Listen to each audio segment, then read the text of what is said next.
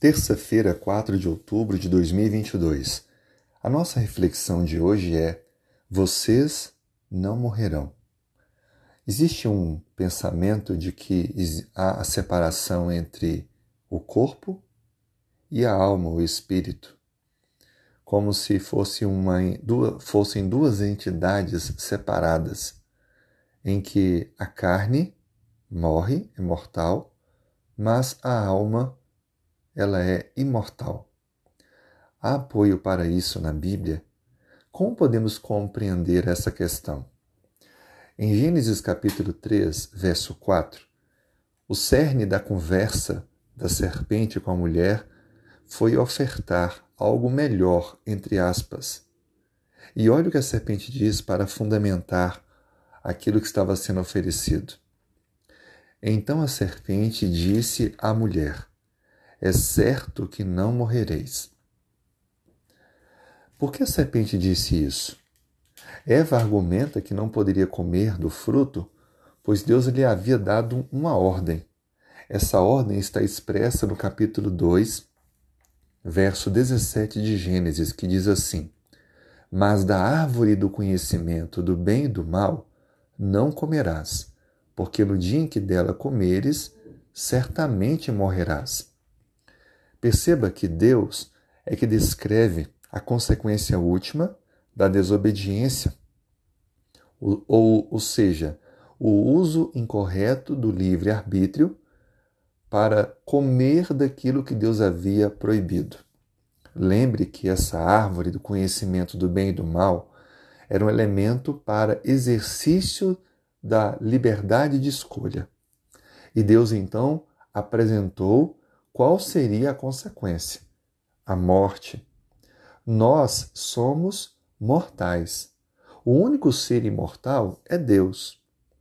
Mas o que seria então a alma? O livro de Gênesis, no capítulo 2, verso 7, fala sobre como Deus fez o homem. Olha o que a Bíblia diz. Então formou o Senhor Deus ao homem do pó da terra e lhe soprou nas narinas o fôlego de vida, e o homem passou a ser alma vivente. A questão é: nós temos uma alma que sai do corpo na morte, ou nós somos uma alma? A Bíblia deixa claro que nós somos uma alma.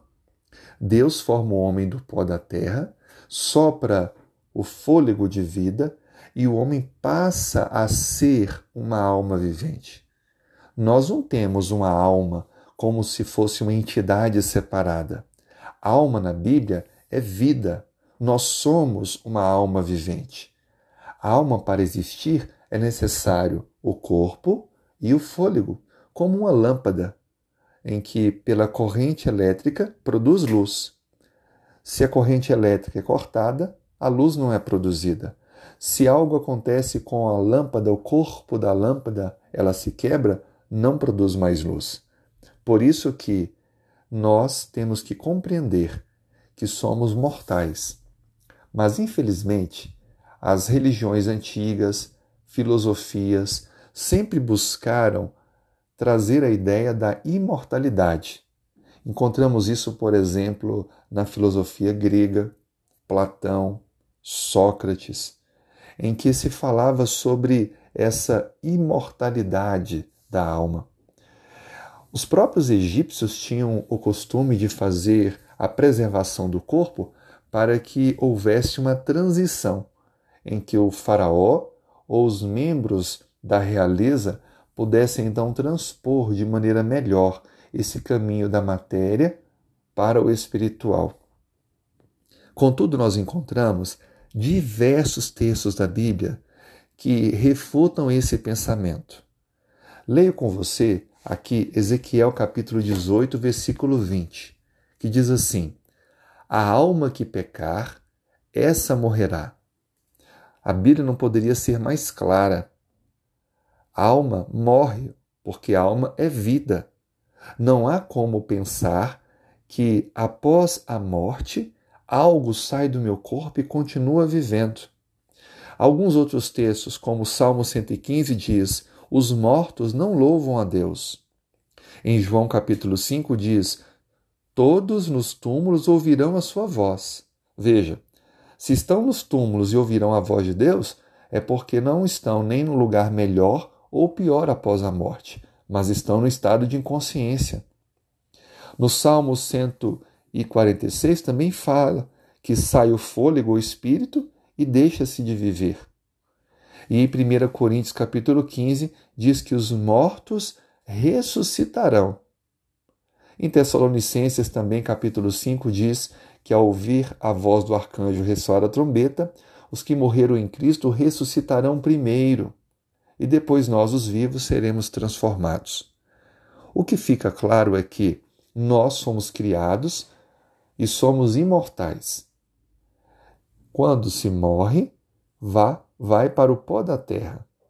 Quando Cristo voltar, ele ressuscitará aqueles que morreram na fé e depois de um período de avaliação, é chamado na Bíblia de mil anos, haverá ressurreição para o juízo eterno dos que rejeitaram a graça de Cristo. E esses receberão o fim da sua existência, a extinção. E Deus então fará um novo céu e uma nova terra. Por isso que a mensagem que a serpente apresentou é uma grande mentira. Nós somos mortais. Mas a serpente vendeu a ideia: você pode desobedecer a Deus, você pode comer desse fruto, que nada vai te acontecer. Você não vai morrer. Aliás, você vai ser melhor do que é, porque seus olhos vão se abrir e você vai ser semelhante ao Senhor. Toda vez que o inimigo oferece, pelas suas astúcias, uma oportunidade de desobediência a Deus, o intuito, na verdade, de conduzir o homem à morte. Assim foi lá no Éden e assim o é hoje. Afaste-se dos enganos de Satanás. Se firme na palavra de Deus, pois ele apresenta em sua palavra o caminho para a eternidade. Nós receberemos como presente a vida eterna e poderemos então viver com o Senhor por toda a eternidade. Vamos orar?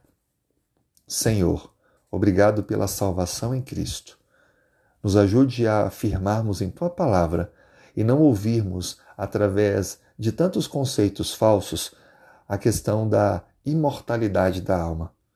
Sabemos que nós somos mortais, somos seres finitos e cremos no Senhor. Por isso, nos prepare, nos dirija. Oramos em nome de Jesus. Amém.